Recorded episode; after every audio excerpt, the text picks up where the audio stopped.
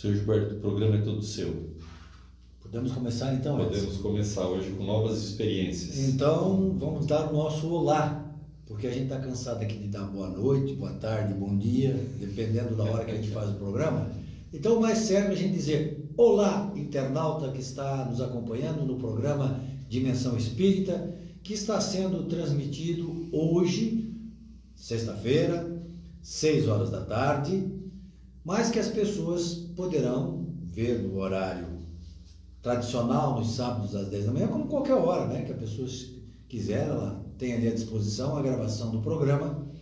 E é interessante a gente ver como as pessoas têm visto o programa em outros horários, quer dizer, ao vivo aqui ou mesmo no sábado, a gente vê uma quantidade razoável de pessoas assistindo. Mas depois, durante o tempo, quantidade de internautas que nos acompanham é enorme. Então, nós agradecemos esta audiência, vemos que o nosso objetivo está sendo atingido, que é a divulgação da doutrina espírita por este meio maravilhoso que é a internet, que permite que pessoas que estão lá no outro lado do mundo possam nos ver, possam nos assistir, possam acompanhar, conhecer a doutrina, raciocinar conosco, analisar os fundamentos da doutrina, para que aquilo sirva para o seu dia a dia. Eu vou pedir para o Edson aqui colocar, sempre eu esqueço, nem Com licença. Esqueço não, não sei fazer, não adianta. A gente tem esse costume bonito de ficar passando na frente do convidado o telefone de Gilberto, mas Porque daí ele vai pegar agora ali e vai colocar para os meus. Como é que a gente chama? Internautas? Que acompanham o meu grupo lá, que fazem parte do meu grupo. Seguidores? Meus seguidores vão poder acompanhar também lá na minha página. Bem, hoje o nosso programa Dimensão Espírita tem como convidado, vocês já estão vendo aqui ao meu lado, o Idelfonso Léo de Souza, que é de Sara, as pessoas conhecem ele como sendo de Sara, mas eu já vou perguntar para ele, né, enquanto ele nos cumprimenta, que nos informe se ele nasceu aqui nessa região, de onde é que ele veio. Né? As pessoas que não conhecem. Eu sei já, né? Tá bom. Então, boa noite aos internautas, boa noite para o Gilberto, Edson, para o Luiz, nosso novo, novo membro desta equipe, que muito, com certeza, vai auxiliar. Então, boa noite a todos. E eu respondendo a pergunta do nosso amigo Gilberto, eu sou do Rio Grande do Sul, só que eu estou aqui em Sara há 35 anos. 35. Então já menos, mais tempo do que eu aqui nesse Estou mais tempo aqui, na minha, minha vida, estou mais tempo aqui do que lá no Rio Grande do Sul. Então, me considero de Sara. E, e o Espiritismo você conheceu quando, Edefonso? Já, já trouxe de lá do Rio Grande do Já Sul? trouxe de lá o Espiritismo. Na minha, minha época de faculdade, eu comecei, ou melhor, eu conheço o Espiritismo desde que tinha 7, 8 anos. É. Meu pai ia na casa espírita, já nos levava na casa espírita. É um estilo totalmente diferente do que se faz hoje.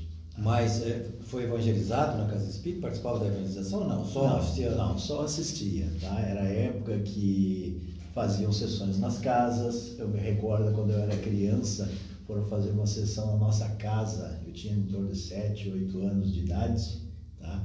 E acontecia, inclusive, fatos mediúnicos ali e as crianças assistiam. Era o normal daquela época. Então foi meu primeiro contato com a doutrina espírita e depois na época da faculdade eu voltei aí sim a participar de grupo de estudo. Foi aí que eu comecei a realmente interagir com a doutrina e, e foi bom. E aí não parei mais. É, aí o Defonso foi para Criciúma, né? Naquela época ele estudava lá o Espiritismo nas casas espíritas, até que resolveu, né? Ele é um pioneiro de trazer o Espiritismo para o município de Sara.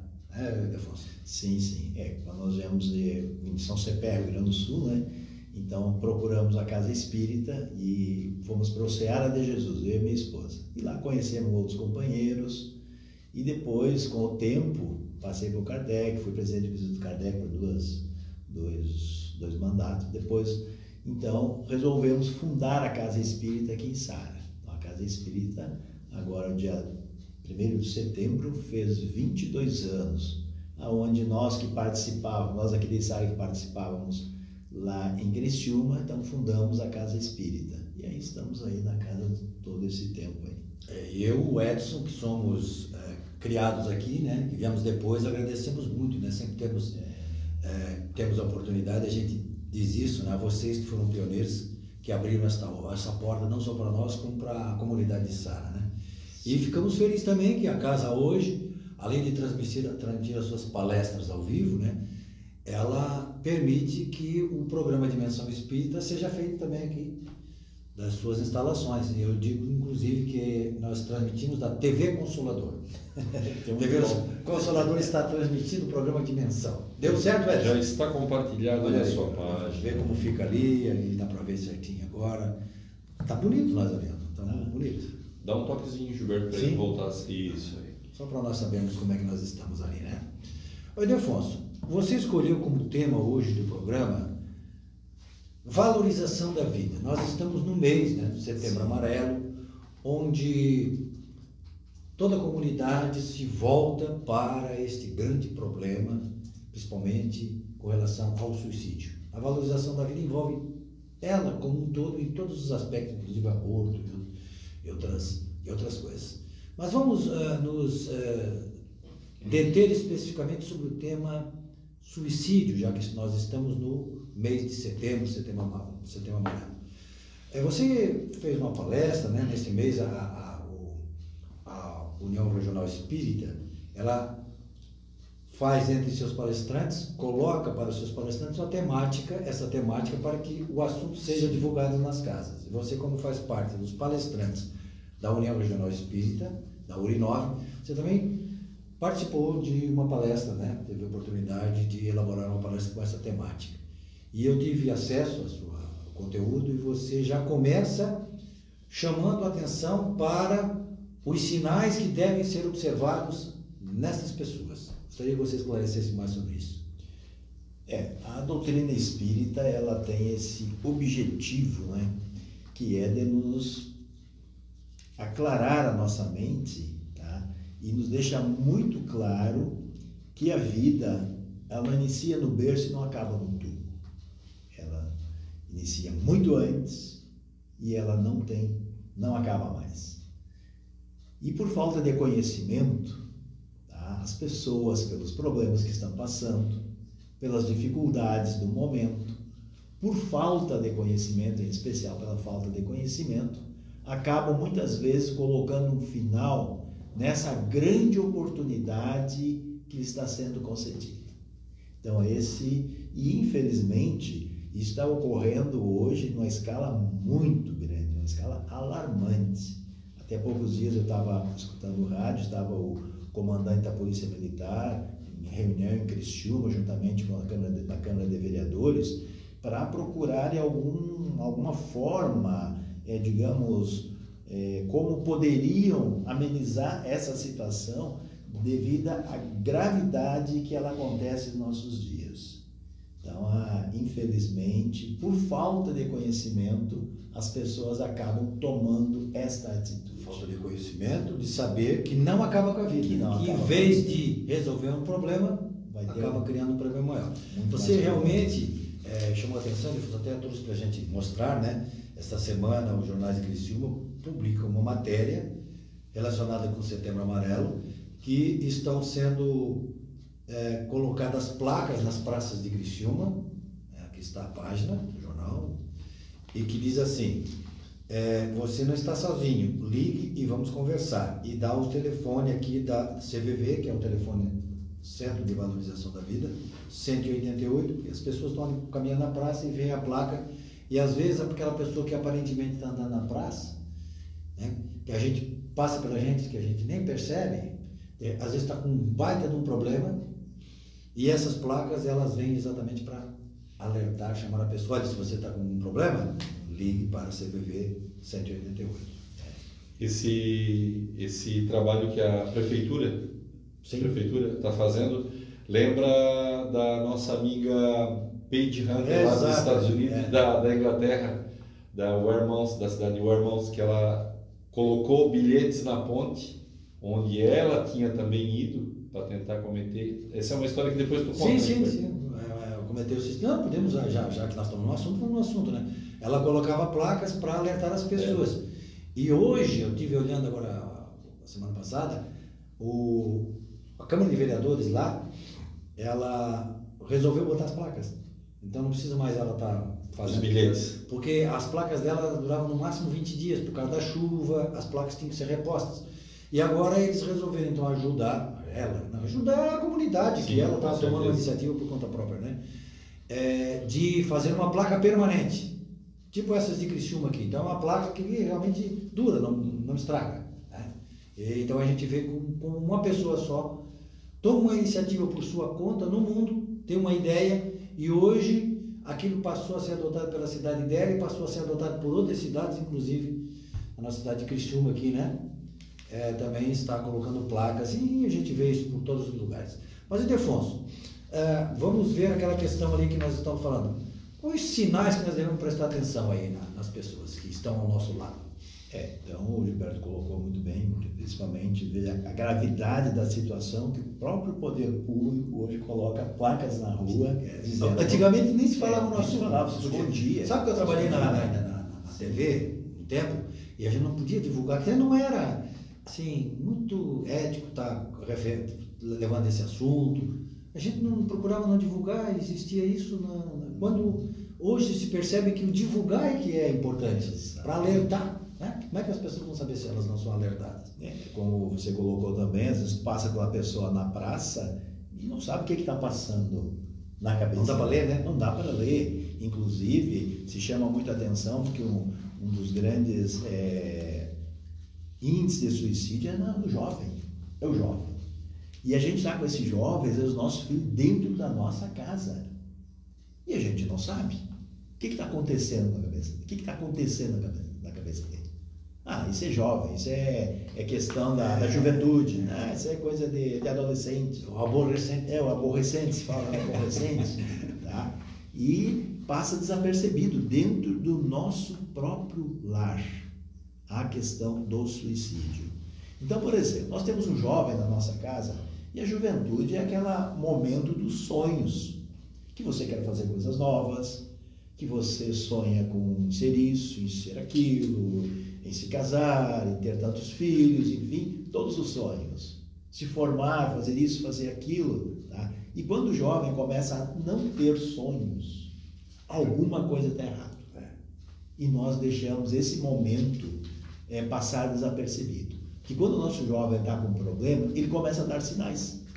Mas pela correria do dia a dia hoje, você, por exemplo, você o, homem, o pai trabalha, a mãe trabalha, não tem mais esse contato com a família. E isso vai fazendo com que o, o jovem fique distante. E ele apresenta sinais de uma forma que nós não conseguimos perceber.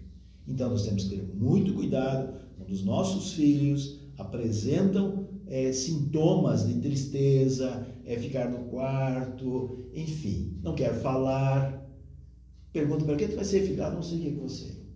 Filho, por que, que tu assim? Ah, não sei por que, que estou assim.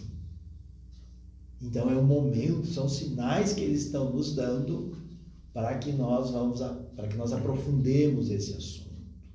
Procuremos recursos a mais. Até no cita, é porque até é, no cita Divaldo, ele conta uma história muito interessante e eu acho que é interessante a gente observar porque as histórias elas nos ensinam muito. Sim, Jesus gostava de contar histórias. É, então contar histórias, mas esse é um caso verídico que Divaldo conta. Um casal na Bahia, conhecido dele, morava no interior da Bahia, tá? e tinha um filho de 16 anos. E o filho chegava e perguntava para o pai: Pai, o que, que existe depois da morte? Não existe nada, filho. Morreu, acabou. E cada pessoa que desencarnava, o filho voltava a conversar com o pai: Mas, pai, a vida acaba no túmulo? Acaba. Você tem que ser uma pessoa correta, você tem que estudar, você tem que trabalhar, ser uma pessoa, é, prover a sua família, fazer as coisas certas, agora enquanto está aqui. A hora que veio a morte, acabou, não existe mais nada. Acabou, acabou.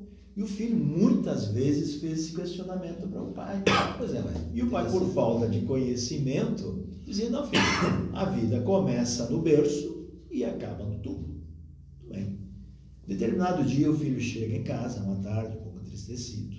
E certamente o pai não observava os filhos também os sinais que já vinha dando. Chega em casa, vai até a sala, está o pai e a mãe sentados e, é, na, na sala, e ele questiona: pai, tem certeza que não existe nada depois da, da, da morte? Não, filho. E ele repetiu a mesma história que vinha falando para o filho. O filho voltou para o quarto, 20 minutos eles ouviram um barulho forte, correram ao quarto e o filho tinha praticado suicídio. Então veja.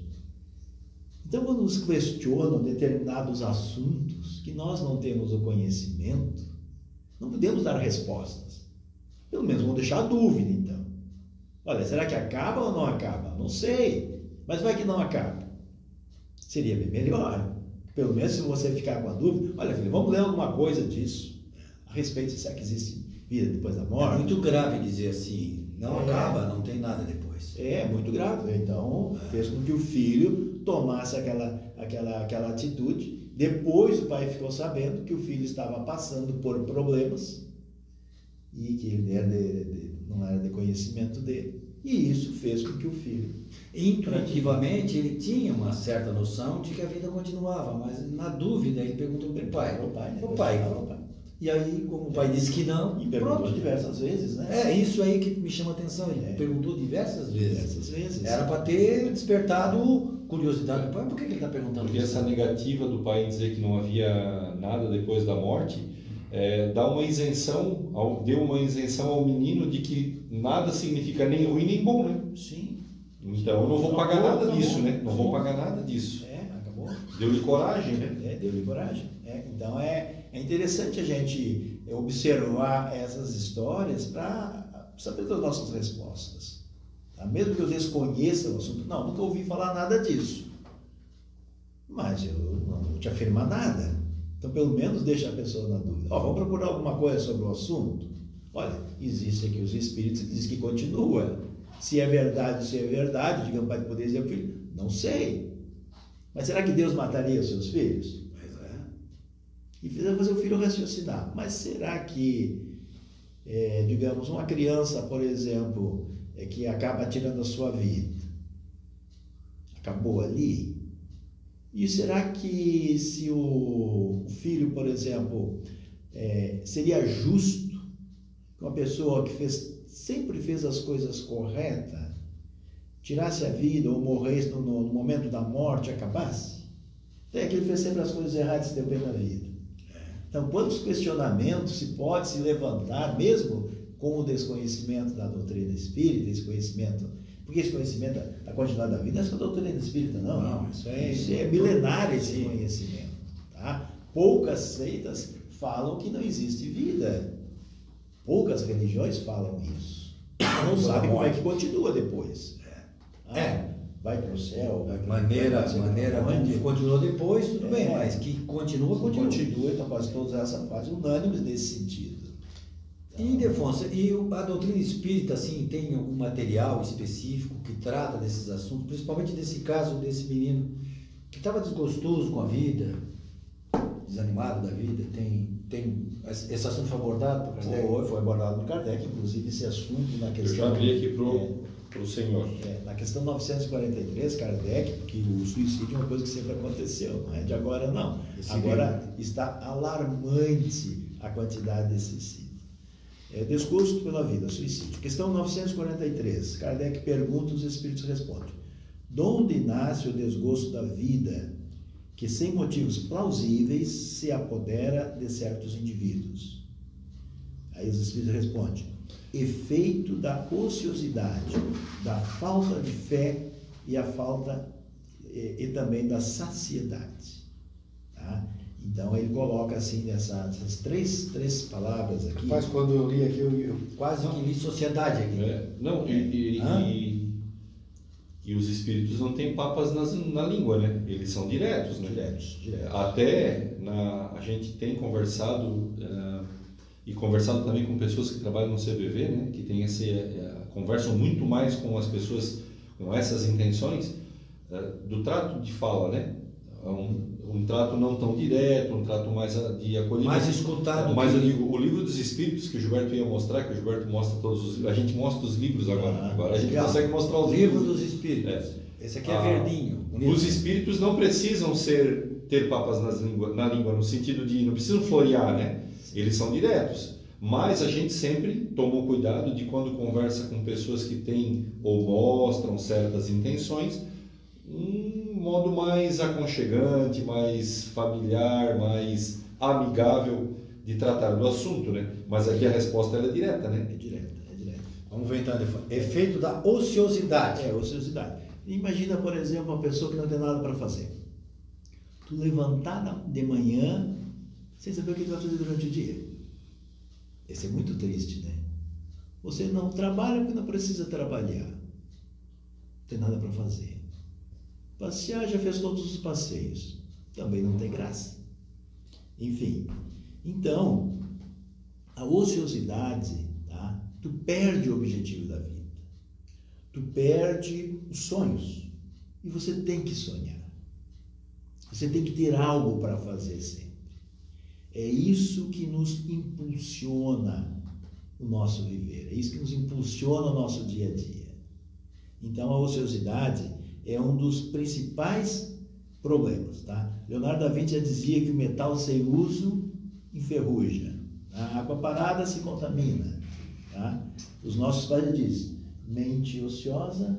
Oficina, é, mente vazia, oficina, oficina do diabo. Diabo. É, que era, o ditado era esse. Quer dizer, não tem nada na tua cabeça, pensar. então alguém vai soprar alguma coisa já que tu não estás. É. Eu tinha um, um, um, amigo meu que dizia assim, Berto, se tu tiver uma casa lá, lá no meio do mato lá, e tu, e, e tu fica, deixa ela lá, sem ir lá anos, o que, que acontece com ela? Alguém vai entrar na tua casa morar lá. É. Então a nossa cabeça é assim também, na nossa mente. A gente não ocupa ela, se a gente não ocupar ela com coisas úteis e boas, Sim. não vai receber. É. A jornadinha diz, né?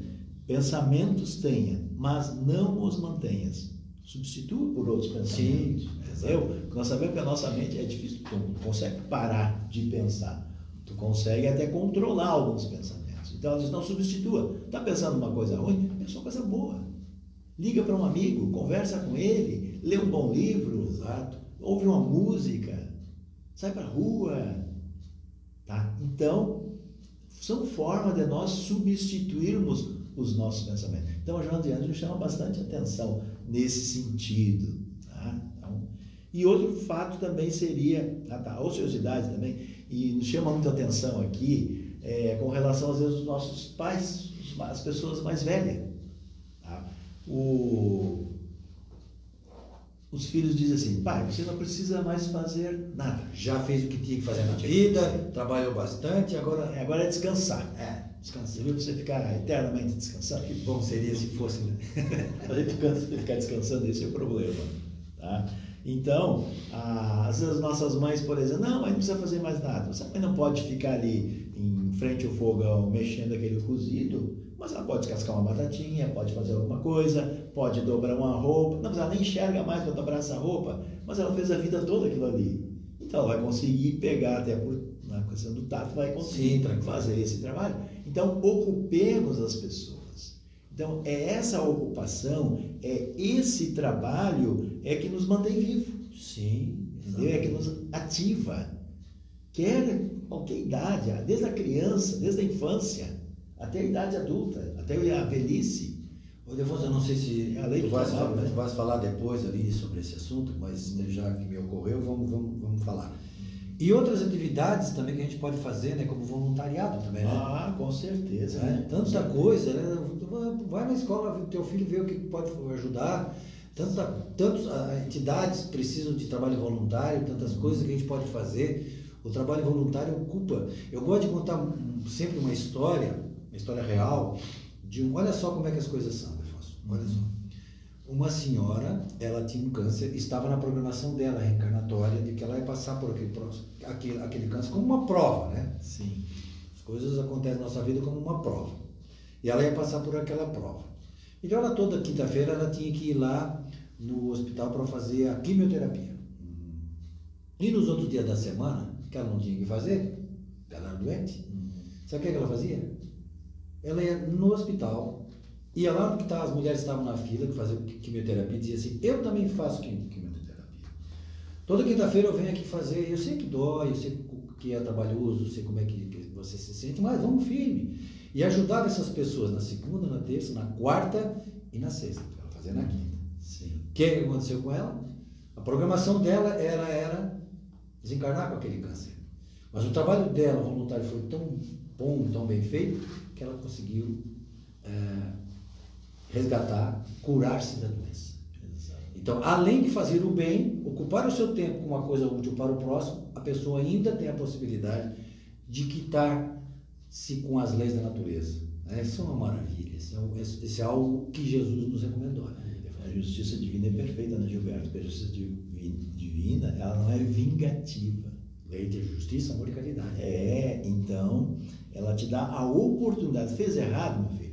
Porque o câncer nós sabemos, todas as nossas doenças fomos nós que geramos em algum momento. O desequilíbrio do, do nosso espírito causa Sim, doença, né? Os pensamentos, os nossos sentimentos, as nossas práticas, nós acabamos gerando os nossos problemas. Então, Deus vai se vingar de nós das leis? Não, Ele vai me dar a oportunidade de pagar. Meu filho, tu fez errado, agora tu vai fazer certo. Entendeu? Agiu dessa forma, agora age dessa outra. E aí nós vamos amenizando, nós vamos anulando os efeitos daquilo que nós fizemos. Porque esse é o objetivo da lei divina. Não é de punir ninguém. É ensinar a fazer é ensinar, é dar nova oportunidade. Se nós, como pais, nosso filho fala uma coisa errada, o que, é que a gente faz? Vai castigar o filho? O filho tirou uma coisa do lugar. Filho, agora fala e coloca. O filho brincou, deixou tudo bagunçado ali. O que, é que a gente diz para ele? Filho, agora já brincou, pega as tuas coisas e coloca lá no lugar. Afonso, tem uma outra colocação que tu faz sempre, que eu acho interessante, que você diz que naquele momento que a gente cometeu aquele erro, a gente estava pensando que estava fazendo certo. Normalmente é assim, né? Ninguém erra por querer. Ah, vou errar porque eu quero errar. É, exatamente. Então é um conhecimento novo que você recebeu, né? Às vezes as pessoas falam muito, ah, por que, que eu fiz isso? Por que, que eu estou assim? Ah, por que, que eu me casei? Agora quero me separar. É, por que, que eu tomei aquela atitude? Eu sempre coloco assim, meu irmão, volta lá naquele momento em que você tomou essa atitude. Mas você volta lá naquele momento nas mesmas condições. Claro, não é analisando agora, não. que agora tu, tu sabe que está errado, né? Tu sabe que está errado. Você só sabe que está errado, está certo depois. Né? Volta lá naquele momento, com tudo que tu sabia. Com tudo que tu sabia até aquele momento. Os questionamentos que tu fez para tomar aquela atitude. Quantas vezes a gente consulta as pessoas Sim. mais velhas? Ah, será que é esse o correto? Pergunta para outro, lê sobre o assunto. Não, mas eu acho que esse aí é o certo. E toma atitude. Então, eu vou me culpar por isso? Não. É a mesma coisa. O que, que eu estou fazendo hoje? Hoje eu fiz o melhor que eu podia fazer. Tá? Agora amanhã eu vou me arrepender do que eu fiz hoje? Não, é o que eu sabia fazer. Às vezes nós ficamos lamentando dos nossos pais. Ah, meu pai me batia, não sei o quê, como fez isso comigo, e fico choramingando. Tá? Se eu tivesse nascido lá na época do meu pai, sido criado pai, pelo, pelo, pai que ele tinha também, né? É, exatamente. O que eu teria feito? Eu teria feito aquilo que ele me ensinou, aquilo que eu sabia fazer. Então cada um sempre faz o seu melhor. Então, hoje, por exemplo, se eu tomei uma atitude errada, que gerei uma doença, gerei meu problema, então, essa é a justiça divina. Hoje ela me dá o conhecimento para que eu tome uma nova atitude, para que eu refaça aquela situação com novos, novo conhecimento. Tá? E aí eu acerte nesse momento que se demora um momento seguinte vai estar errado de novo, né? Vou ter novas informações. É, isso é interessante. Na, na, palestra dele sempre tu, tu relembra bem isso, né? Sim. É que nós vamos errar muitas vezes. A gente ainda não tem essa capacidade de assimilação. Faz, é. faz parte do nosso processo de aprendizado. Eu sempre digo o seguinte: se você faz na matemática erra uma, duas, dez, quinhentas, quatrocentos noventa e nove, na quinhentas você acerta. Quinquagésima lá, sei lá como é que se diz? É... Quincentésimos, sei lá. Na, na vez 500, na vez 500 você acerta. Todas aquelas outras vezes que tu errou, é, teve seu valor ou não teve? Claro. Teve. Porque você só chegou lá porque você passou por esse processo todo. Então, o erro faz parte. Agora, o problema é quando a gente tema erro. Quando a gente sabe que está errado e tema. Aí sim, aí que é o problema. Porque Deus nos vê pela nossa intenção. Né? Então, ele, olhando pela nossa intenção, ele sabe que a gente está tendo intenções boas de correção de rumo, mas eventualmente a gente erra. Erra numa coisinha aqui, depois já conserta na outra, depois erra em outra coisa, conserta na outra. Mas eu sempre digo, o importante é o treino, né? É quantas vezes a gente põe na nossa cabeça que quer fazer certo, mesmo que depois possa ter feito errado. Mas a gente vai percebendo que ah, é necessária a mudança. E quando por, não percebe, já está fazendo certo. É. Porque pensa sempre em fazer certo mas nas nossas dificuldades muitas vezes a gente não consegue. Enxerga. É, e aí também não fica aquela, aquela que é palestra toda ali. Não fica olhando para trás e se culpando, é. arrastando aquela, eu digo, agora eu digo lá em casa, arrastando corrente. A gente arrasta uma corrente imensa é, que o que ah, é a minha vida, minha vida porque eu fiz aquilo. Não, fez. Arruma o que tu fez, pela justiça divina ela já diz isso, né? Conserta o que tu fez e toca o teu barco para frente. Alinha o teu barco, né? A proa do teu barco e toca ele para frente. Não tenta ficar chorando naquilo que já, já passou, né? Aprende com aquilo só, né? Eu que sabia fazer, né? É. Não, é que fazer Na verdade era o que a gente não sabia fazer, mas agora a gente sabe. É, mas naquele momento era o que tu sabia é, fazer. Era a ferramenta que tu tinha. Tinha, né? Um outro aspecto que a pergunta, a resposta dos espíritos falam é a saciedade. A saciedade. O que é, que é saciedade? Que é saciedade. Por exemplo, se você está com sede e toma um copo d'água, passou a sede. Tá com saciou a sede. Saciou a sede.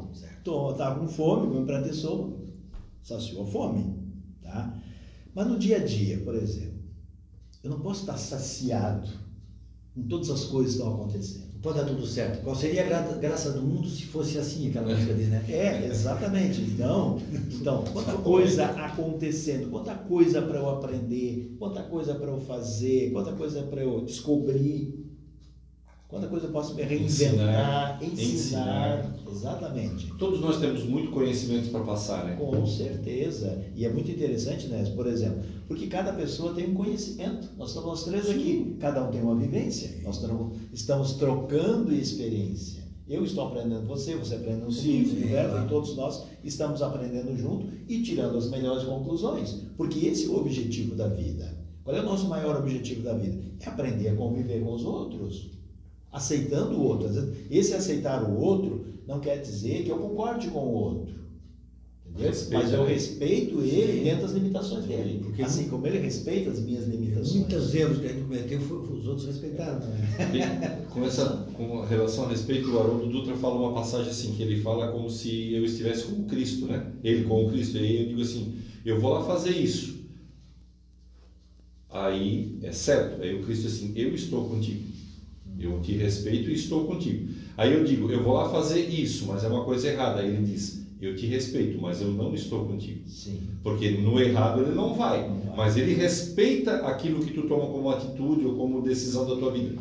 Por isso que tem o livre-arbítrio. Então, é, é, é, isso que é importante. A gente tem que estar, ah, mas nas coisas erradas a gente não deve é, assinar, embaixo, né? Exatamente. Os ditados antigos, né? Assinar embaixo. Assino embaixo. Até tem uma história muito interessante que a revista Veja nos traz, há alguns anos aí, essa matéria, que nos fala aqui de uma professora, o caso da professora Clara. Tá? É, e é interessante que ela traz essa matéria, tá? É, demonstrando da necessidade que nós temos que, que o, as pessoas têm que, têm que ter de estarem vivos, ativos na vida, ter alguma coisa para fazer.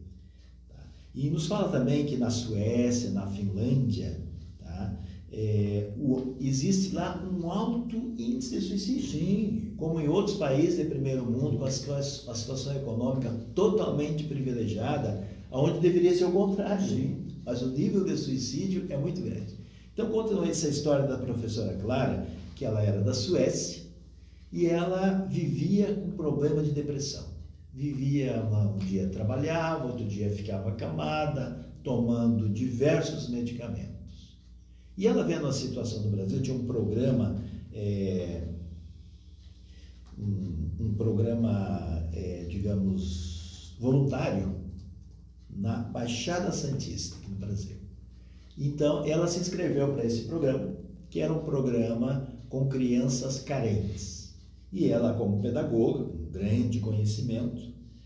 Mas ela morava aqui no Brasil? Não, ela, ela veio para o programa. Ela veio para isso? Ela veio especialmente para isso? Especialmente para isso. Ela trabalhava na Suécia, recebia o seu salário lá, situação privilegiada, mas tinha também a doença, a depressão. Vivia acamada, mas ficava acamada do que trabalhava, tomando medicamento para dormir, medicamento para acordar, que é comum, felizmente, hoje no nosso meio. Pessoas que tomam medicamento para dormir, depois tomam medicamento para acordar. É, e vivam, vivem dopados. Tá? É o que mais acontece, infelizmente. Por que as farmácias proliferam hoje, de um dia para o outro, quantas farmácias novas sendo abertas? Tá? Por essas dificuldades que as pessoas passam. Então, essa história da professora Clara, então, ela como pedagoga, ela se inscreveu nesse programa, tá na Baixada Santista, e veio para cá e observou que dois meses que ela estava aqui trabalhando, ela deixou tomando medicamento. Dormia tranquilamente, a noite toda, e sentia-se feliz, sentia-se inteira. Voltou a viver. Tá? E aí depois, quando a, até quando ela foi entrevistada, eu agora já estou preocupada de novo, que era um programa de dois anos, e faltava quatro meses para acabar o programa. E eu vou ter que voltar para o meu país, dizia ela. E estava tentando fazer se reescrever novamente para continuar esse programa, porque ela via no olhar daquelas crianças a, melhor, a melhoria daquelas crianças. As, aquelas professoras que ela auxiliava os métodos pedagógicos, ela trouxe de lá da, da Suécia, ela tinha é, profundamente, é, é, conhecia bastante do assunto, então ela via, poxa, todo esse trabalho, todas essas condições que eu tenho lá na Suécia, essas minhas colegas aqui não têm. Então, como, quando eu posso ajudá-las no seu trabalho? Então ela se sentia útil, útil aqui. E a única coisa que ela recebia, muito interessante, de uma pessoa com autoconhecimento, tá? num país totalmente é, tranquila financeiramente, então ela via, o que ela recebia? Que ela recebia comida, ela recebia moradia e ela recebia ajuda de custo para transporte. E estava feliz. Tá? Depois conta até que ela acabou é, renovando voluntários e dizia, é. E, e aprendeu também, né, Ildefonso? Aprendeu. E ela aprendeu que ajudar o próximo faz Sim, bem. exatamente. No fim, eu acabei me antecipando ali, né? Mas É. tudo bem. É. A, a sua história aí ilustrou muito bem o assunto. Casou, com certeza, a história não fala, mas É, casou, fala. casou uma coisa que ela gostava de fazer com É. Sim, uma sim. necessidade, né? As duas coisas se casaram. Ela gostava de trabalhar com crianças, com certeza, e lhe foi oportunizado e quando ela percebeu estava envolvida por aquele todo. Que é o que falta a gente prestar atenção também nas nossas crianças, o que elas gostam de fazer. Porque a gente como pai, a gente sempre imagina assim, não, eles têm que, eles têm que fazer isso. Mas muitas vezes a criança não gosta de fazer determinadas coisas. Ah, ok, estudar. Aí estudar não é uma coisa de gostar ou não gostar, é uma questão de necessidade, né? Ela precisa, como ela precisa se alimentar eh, do alimento eh, físico, né, para ter energia para o corpo, ela precisa se alimentar da, da matéria, da matéria eh, intelectual para ela ficar inteligente. Ok. Mas outras coisas a gente tem que aproveitar e assim, ah, essa criança gosta de fazer determinada coisa. Incentivar a ela a fazer aquela coisa. Por quê? Quando a gente está fazendo coisas que a gente adora, primeiro, o tempo passa, o relógio não é o mesmo tempo que conta. É igual nosso programa aqui. Nosso programa eu digo que é a hora, é a mais curta hora do mundo. É. Porque a gente vem, faz o programa, faz com gosto, é uma coisa legal que é a divulgação do. Então, quando a gente faz alguma coisa com amor, o tempo se resume a, a minutos, as horas, porque a nossa concentração é toda. Então, é, é, quando tu lembrava lá no começo, eu queria só fazer um, um, um apêndice de, de que os pais têm que prestar atenção nos sinais, também nos sinais do que os filhos gostam, e incentivar isso. E aí, por quê? Senão as crianças vão ficando aborrecidas. É isso que já começa desde a infância, os tais aborrecimentos.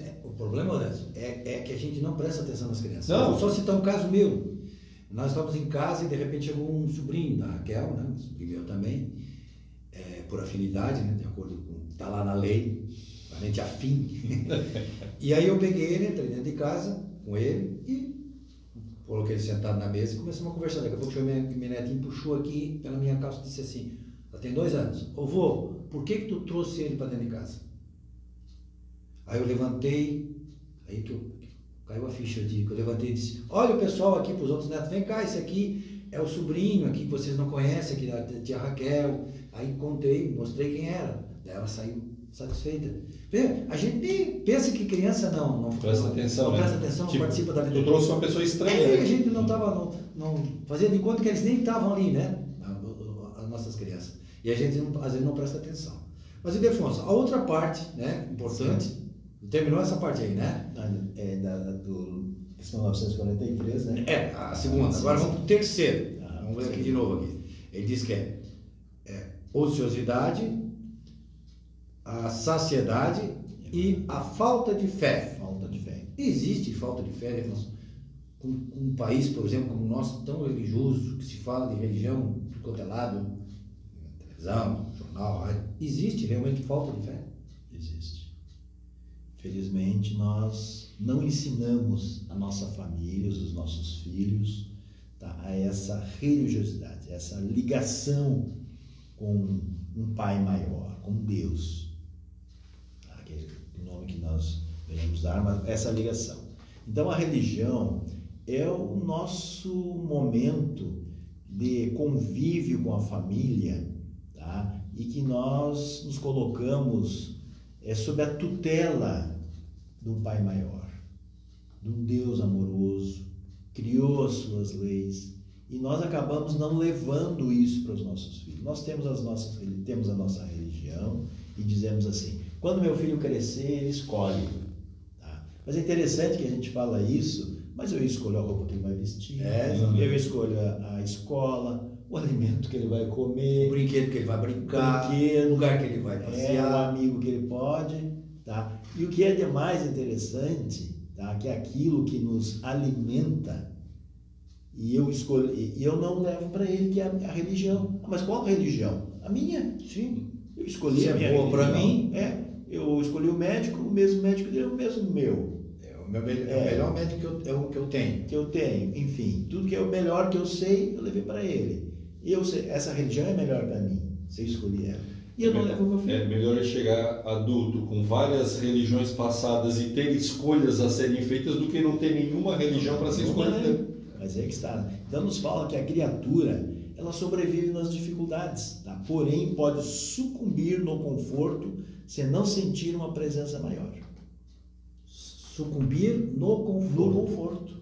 Na dificuldade, ele faz de tudo para sobreviver. Certo.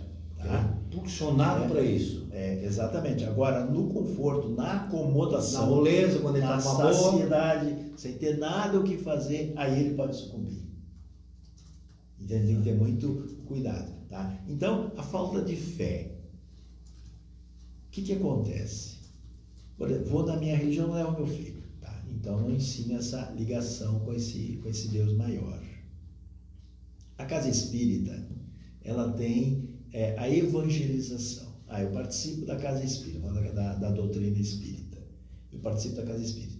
Então, eu tenho a minha religião e as casas espíritas, elas têm a, a doutrina espírita também para a criança de acordo com a sua idade, que é a evangelização evangelização da criança até os 3 anos, até os 6, 8, para o jovem, enfim. Ele vai aprender ali essa relação com Deus, tá? que ele é um filho de Deus, que todos estamos aqui com o objetivo, que a vida continua. Certamente o nosso amigo lá da Bahia não tinha esse conhecimento. conhecimento tá? que ele então, poderia ter tido em qualquer religião. É, que ele está ali na família que ele necessita, que ele já teve uma relação com os pais numa outra vida, estão agora para dar continuidade a esse, esse aprendizado, ao bom conviver. Tá? Tudo isso ele aprende na doutrina, na casa espírita, de acordo, não interessa que eles têm dois anos ou têm 18 anos. Como eu citei o caso da minha neta de dois, eles prestam atenção, eles aprendem naquela idade, aquela idade é, é muito importante É muito importante, porque é a idade que está se formando. E tem mais ainda, nós sabemos que a, a nossa criança, os nossos filhos, até os sete anos, ele está tá muito ligado ao mundo espiritual. Entendeu? Sabemos que o processo reencarnatório, ele se completa aos sete anos. Então, até ali, ele está vivendo os dois planos. É comum a criança, por exemplo, dizer, oh, estou brincando com um amiguinho. Ah, hoje meu amiguinho veio, hoje não veio, estamos aqui brincando, está lá conversando com ele. E realmente está. Por quê? Porque a criança, como não se completou esse processo reencarnatório, ele vive os dois planos. Tá? Ele vê o desencarnado e está convivendo aqui. Como é também o caso da velhice, eu acho muito interessante. Os dois extremos da vida Na velhice também, você já está botando o pé do lado de lá. Está com o pé, pé lá e outro cá. Mas e a criança, ela está com o pé lá e está botando o aqui, né? E, e o velho está colocando já pé lá, já está se relembrando. É, então tá? eu vou começar a prestar atenção aí, começa a aparecer espírito, eu já sei então que é, na hora de eu então, então é muito interessante assim, esses dois extremos da vida. Tá? Então o velho também, certamente tem o nosso público também nos ouvindo, tem essa idade. Até porque nós não somos também tão novos assim, nós somos tão novos, né? então, o nosso, as pessoas mais velhas, esses laços que o prende ao corpo de carne, já estão se afrouxando. E você já começa a fazer esse contato com a vida após túmulo. Já começa, quantas vezes as pessoas falam, não, meu pai está aqui. Teu pai está aí? Está com 90 anos? Está vendo teu pai? E realmente está vendo, às vezes aquele irmão que já partiu, tá?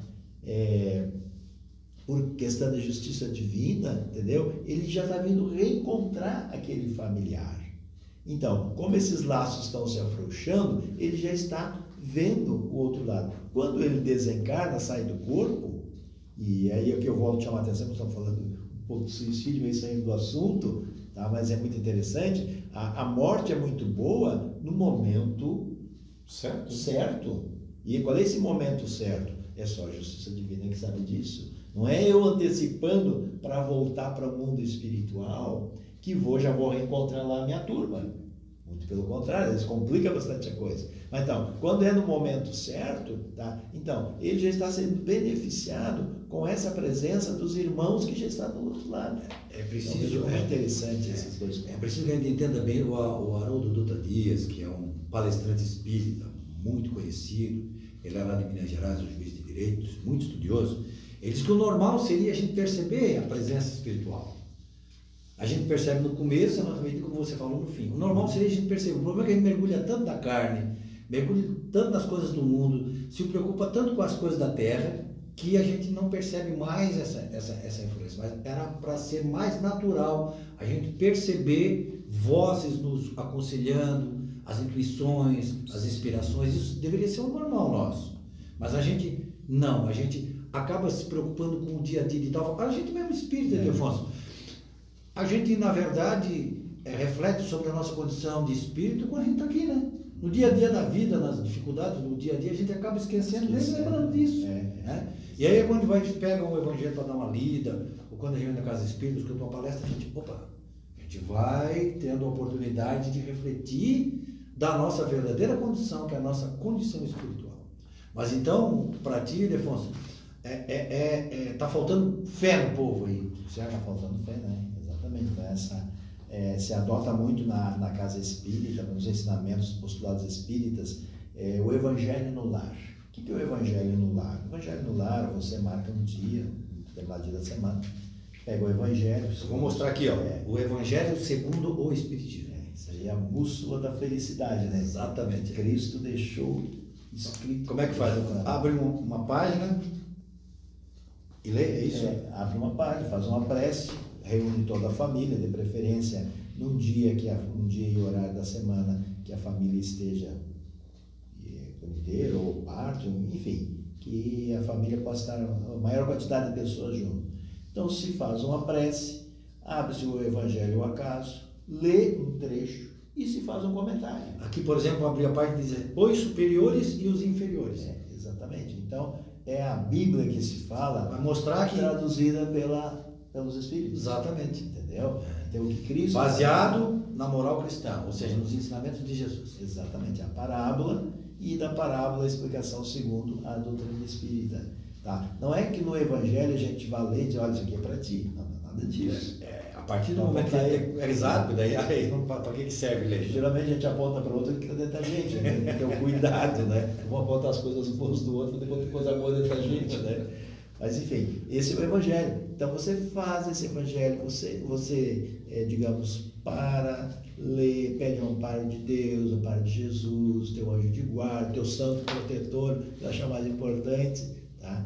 E agradece aquele momento. Então é um momento, nos fala a doutrina espírita, que momento como, como esse, os espíritos amigos vêm até aquele nosso ambiente. Eles tornam aquele ambiente mais agradável, mais leve, às vezes estamos preocupados, preocupação vão, vão desaparecendo, vai melhorando, vai aliviando a nossa mente, tá? Então a família nessa reunião está convidando Cristo para estar junto com ele ali, naquele momento, com certeza ele disse, né? a presença divina estará, estará lá. presente. Ele diz que quando dois ou mais estiverem reunidos em meu nome, ele estará lá. É, então ele estará. Exatamente.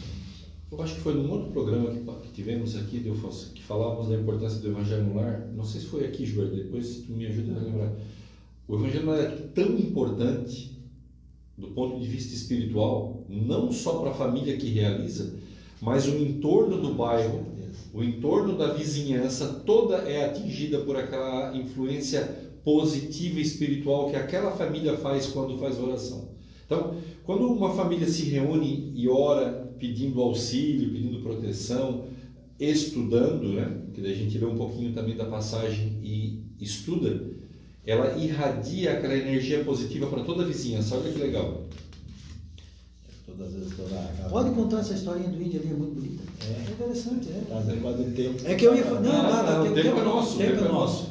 É, porque assim, a gente, assim, ó, às vezes a gente tem a sensação, o ser humano, de que naquele momento ali, que ele estava passando por um grande sofrimento, ele estava abandonado por Deus.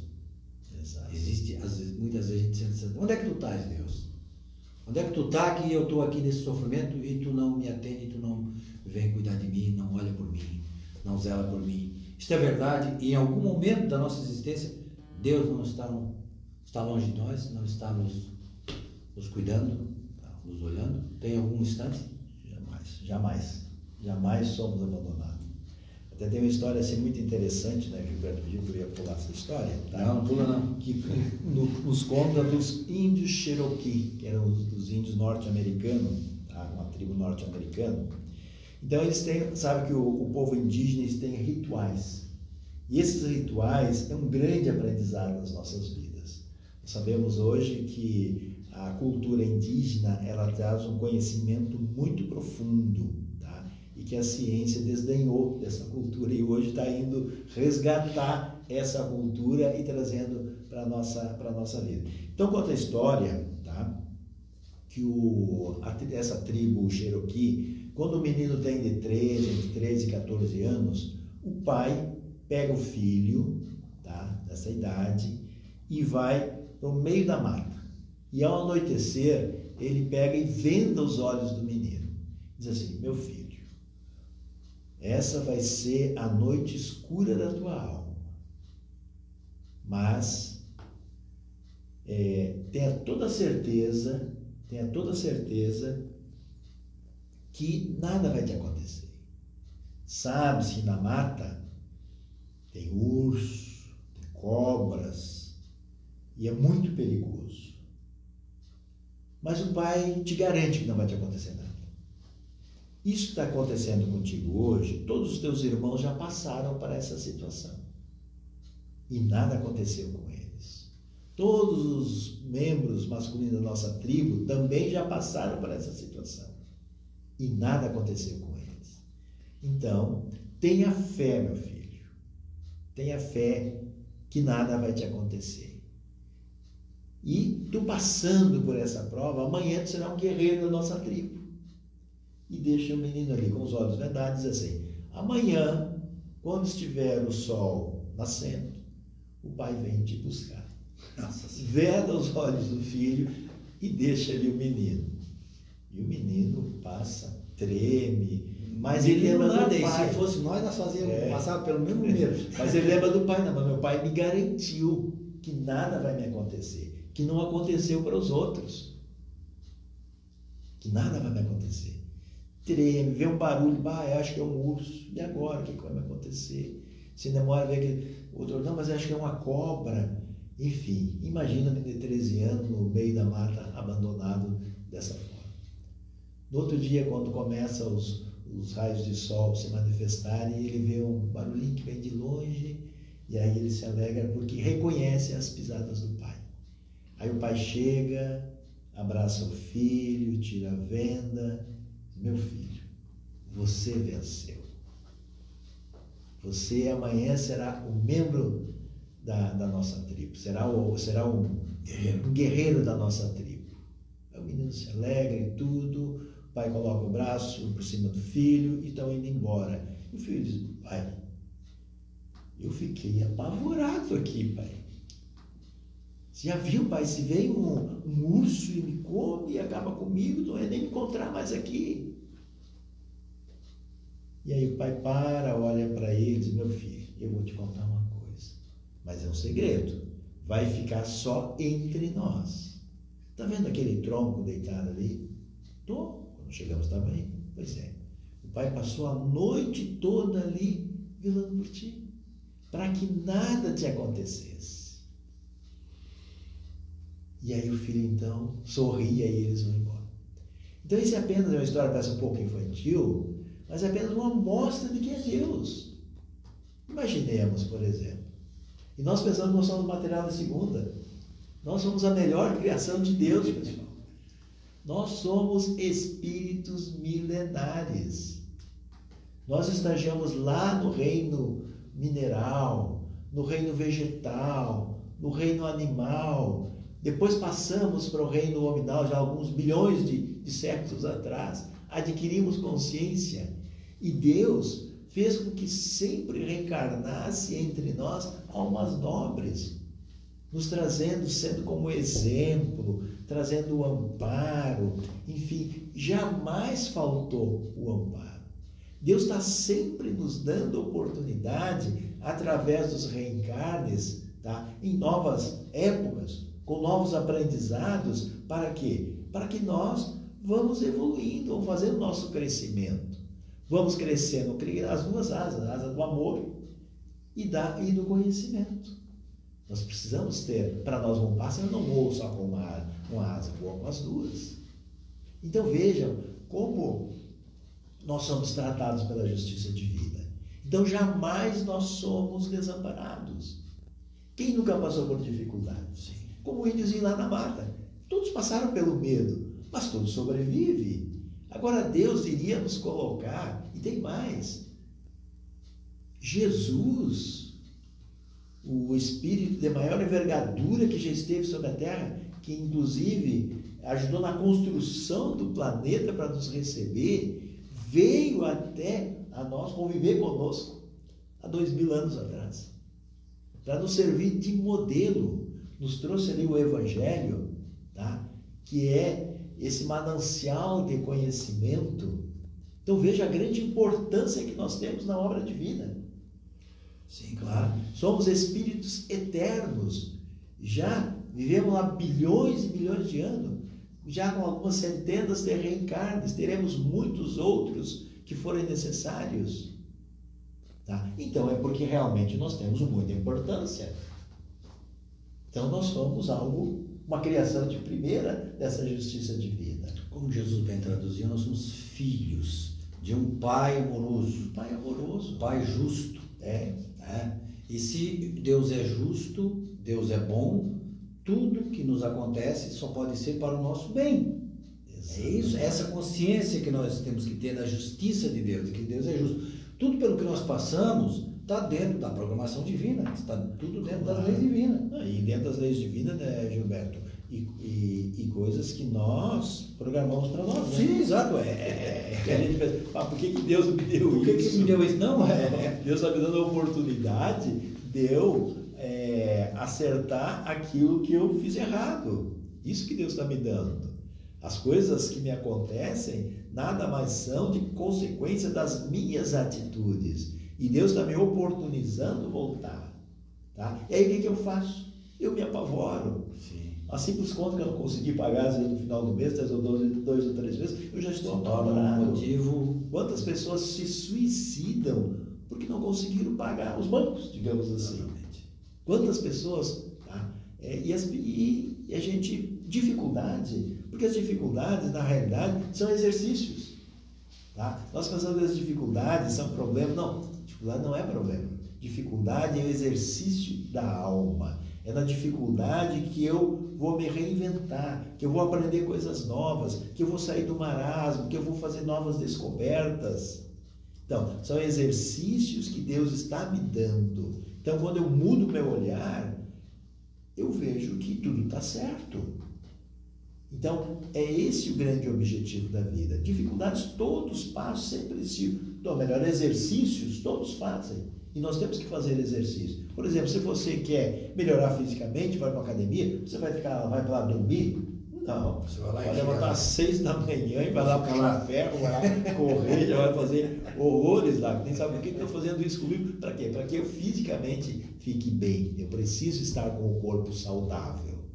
E assim é a justiça divina. Os problemas que vamos apresentando são os exercícios que Deus vai me dando Sim, no dia a dia. E aí eu quero fugir desses exercícios. Tá? E às vezes eu digo assim, bah, eu estou acabando, agora que eu estou numa boa, vem outro problema. Tivesse Deus está numa boa. Se eu estivesse numa rua e viesse outro problema, tu não suportaria. Então Deus vai te dar esta folga, entendeu? É para que tu possa fazer o exercício seguinte, é o descanso. É, para ah, é o exercício da academia.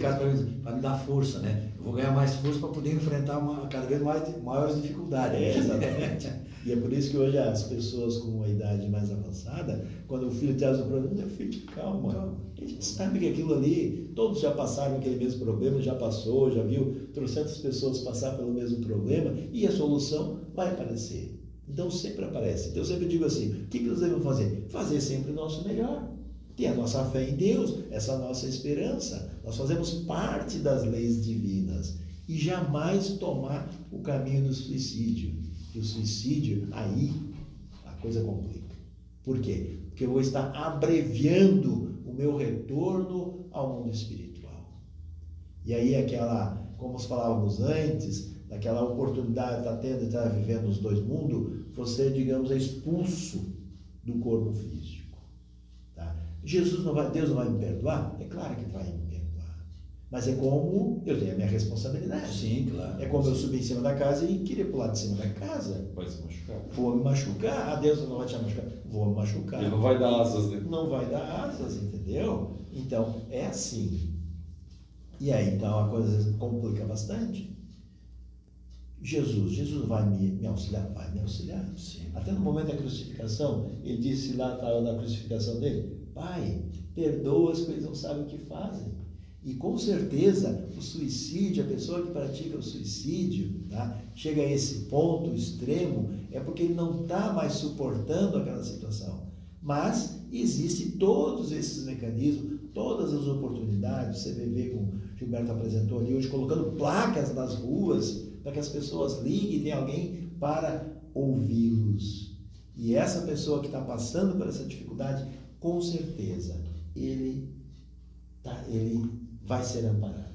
As casas espíritas têm as portas abertas, como outras religiões também têm, mas as casas espíritas, em especial, têm as casas abertas com atendimento fraterno, Isso. fazendo esse trabalho de, trabalho de acolhimento, onde ouvem irmãos nossos nas escalas dos dias, dos, dos dias das reuniões, estão lá para ouvir, para é, serem ouvidos.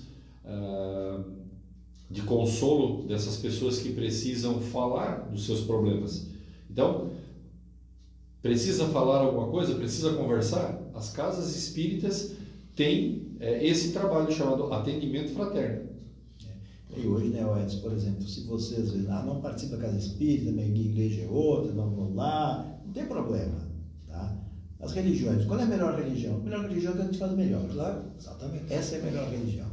Tá? Mas, por exemplo, assim, então as pessoas estão com esse pensamento do suicídio, já estão entristecidos. Vamos escutar alguma coisa, gente. Hoje você entra no Google, coloca ali é, uma palestra espírita sobre suicídio. O que acontece com suicídio? Com suicida.